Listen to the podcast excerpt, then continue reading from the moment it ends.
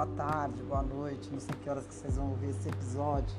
Meu nome é Janaína Bezerra, eu trabalho em publicidade, curso História na Uninter, no Polo da Lapa, aqui em São Paulo, na cidade de São Paulo. É, o meu podcast é, hoje vai falar sobre uma personagem que é uma, sobre, nós vamos falar sobre uma mulher preta. E essa mulher preta tem nome. É, o nome dela é Sueli Carneiro. Então eu queria falar sobre a Sueli, contar um pouco da história dela, contar um pouco de como ela contribui para a luta contra o racismo, sobre como ela contribui a respeito do feminismo negro, é, sobre as questões de gênero, as questões intelectuais. Então eu queria apresentar para vocês a, Sueli Carneiro. Ela é filósofa, né, formada na USP Então, no caso da Sueli, é, eu queria contar é, da Sueli Carneiro como ela contribuiu para o nosso cotidiano, como ela contribui.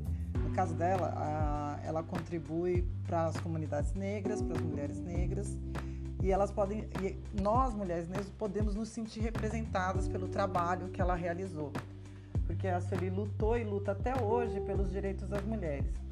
Isso tem um papel super importante na nossa sociedade. Não só a Sueli Carneiro, mas no caso de mulheres negras, temos várias mulheres negras que deixam para a história, seja política, musical, artística, uma contribuição para a história do Brasil. Por exemplo, a Clara Nunes era uma cantora, a Conceição Evaristo era escritora, Dandara era uma ativista, Maria Firmino Reis era escritora, inclusive até comprei um livro, uma das obras dela mais conhecidas é Úrsula. É, Antonieta Barros era, foi a primeira deputada, ela era política é, Carolina Maria de Jesus, que, que é uma das mulheres que escreveu Quarto de Despejo, que é magnífico, uma obra. Então, assim, então era isso que é uma das coisas que eu gostaria de passar para a gente, para a gente poder discutir, falar nesse, nesse episódio de hoje. Falando um pouco da história da Sueli. O nome dela é Aparecida Sueli Carneiro. Ela nasceu em 1950 em uma família de três filhos de um casal negro. Em 71, ela entra na faculdade de filo... ela entra no curso de filosofia da Universidade de São Paulo. E é no ambiente universitário, durante a ditadura, entre 71 e 80, que ela se aproxima dos movimentos negros, negro e feminista. Além da forte militância, Sueli Carneiro é responsável por uma vasta produção voltada para as relações raciais e de gênero na sociedade brasileira onde encontra repercussão em diversas áreas do conhecimento e também na antropologia. São a Sueli já nessa obra que ela nesse trabalho que ela vem fazendo desde a década de 70, ela teve, ela publicou mais de 150 artigos em jornais e revistas. As suas principais obras são Mulher Negra, que é de 1995, Racismo e Sexismo, Racismo, Sexismo e Desigualdade no Brasil, que é de 2011, e Escritos de uma Vida, que é de 2018. Então, assim, então vocês podem notar que a gente está falando de uma mulher que, que teve um trabalho incessante no sentido de nos fazer pertencer à sociedade, que a mulher negra tivesse voz. Né? Então, na década de 70, ela inicia os trabalhos, né?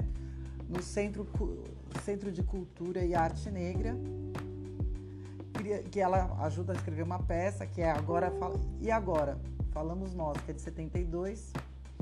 Então a entrada dela no centro coincide com uma segunda fase. Então, após o exílio da Teresa Santos, ela passa a ela, a entidade passa por uma nova reorganização e eles mudam o foco. Então, o foco passa a ser a educação, né? principalmente pra, pra, de inclusão da juventude negra, que precisava demais desse trabalho, né? porque a gente sabe que, que a, a, população negra tem uma certa dificuldade em se ser incluída né? nos projetos. Então, esse trabalho que ela faz na década de 70, né? no meio da década de 70, foi super importante em matéria de inclusão. Em 83, ela reivindica a participação de, na, de uma representante negra no Conselho Estadual da Condição Feminina.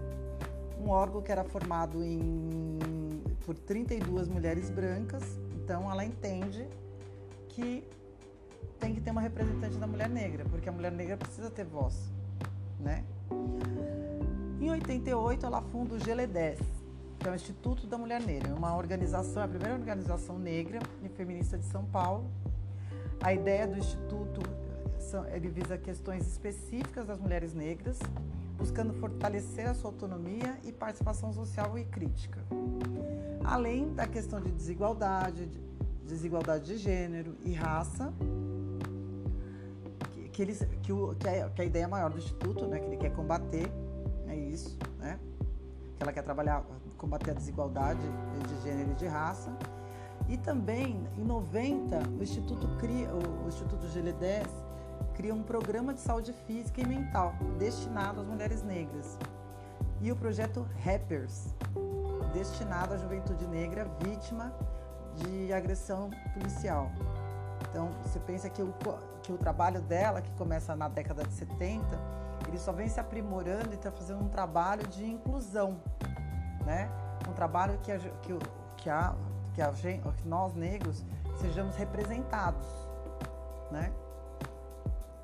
E, e, aí você, então assim, ela cria parceria com várias, várias escritoras, né, no Brasil hoje, por, e várias mulheres do movimento feminista negro.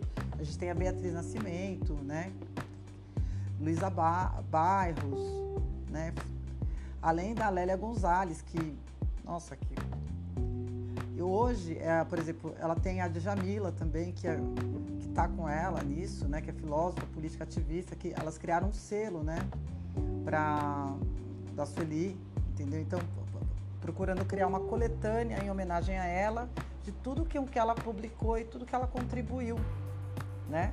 Na, no trabalho que ela vem atuando até hoje, né?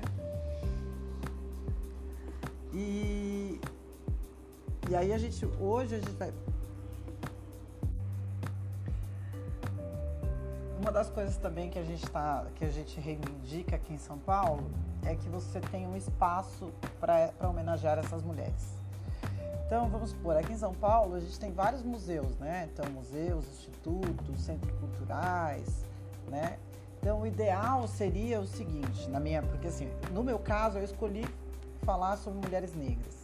Então, a minha reivindicação quando a gente fala de espaço é um espaço destinado a contar a história da mulher negra dessas mulheres que contribuíram de alguma forma para que essa sociedade avance. Então, por exemplo, aqui em São Paulo você tem o Instituto Cultural São Paulo, né? você tem o MASP, a Piracoteca, o Centro Cultural Banco do Brasil. E a, e, o, e a minha reivindicação, no caso aqui né, nesse podcast que a gente está aqui conversando sobre isso, é que tivessem espaços em homenagem a essas mulheres. Né? um, por exemplo, a Biblioteca Mário de Andrade, tivesse salas é, que incentivasse a leitura né, das obras e o consumo do trabalho que essas pessoas realizam, né, que essas mulheres realizaram ao longo da vida, ao longo da história. E então, é uma das coisas que, assim, que eu reivindico, assim, por exemplo, no caso da Pinacoteca tem uma sala, no caso do MASP também, Centro Cultural Banco do Brasil ter mais exposições contando a história da, de luta dessas mulheres, entendeu? Do trabalho que elas fizeram, né? E para finalizar o episódio de hoje, eu gostaria de agradecer a todos os ouvintes que me prestigiaram ouvindo a história e a luta de contribuição que a Sueli Carneiro de, dá para a nossa sociedade, para o movimento negro em favor das mulheres negras, dos jovens negros vítimas da violência policial. E até o próximo episódio. Muito obrigada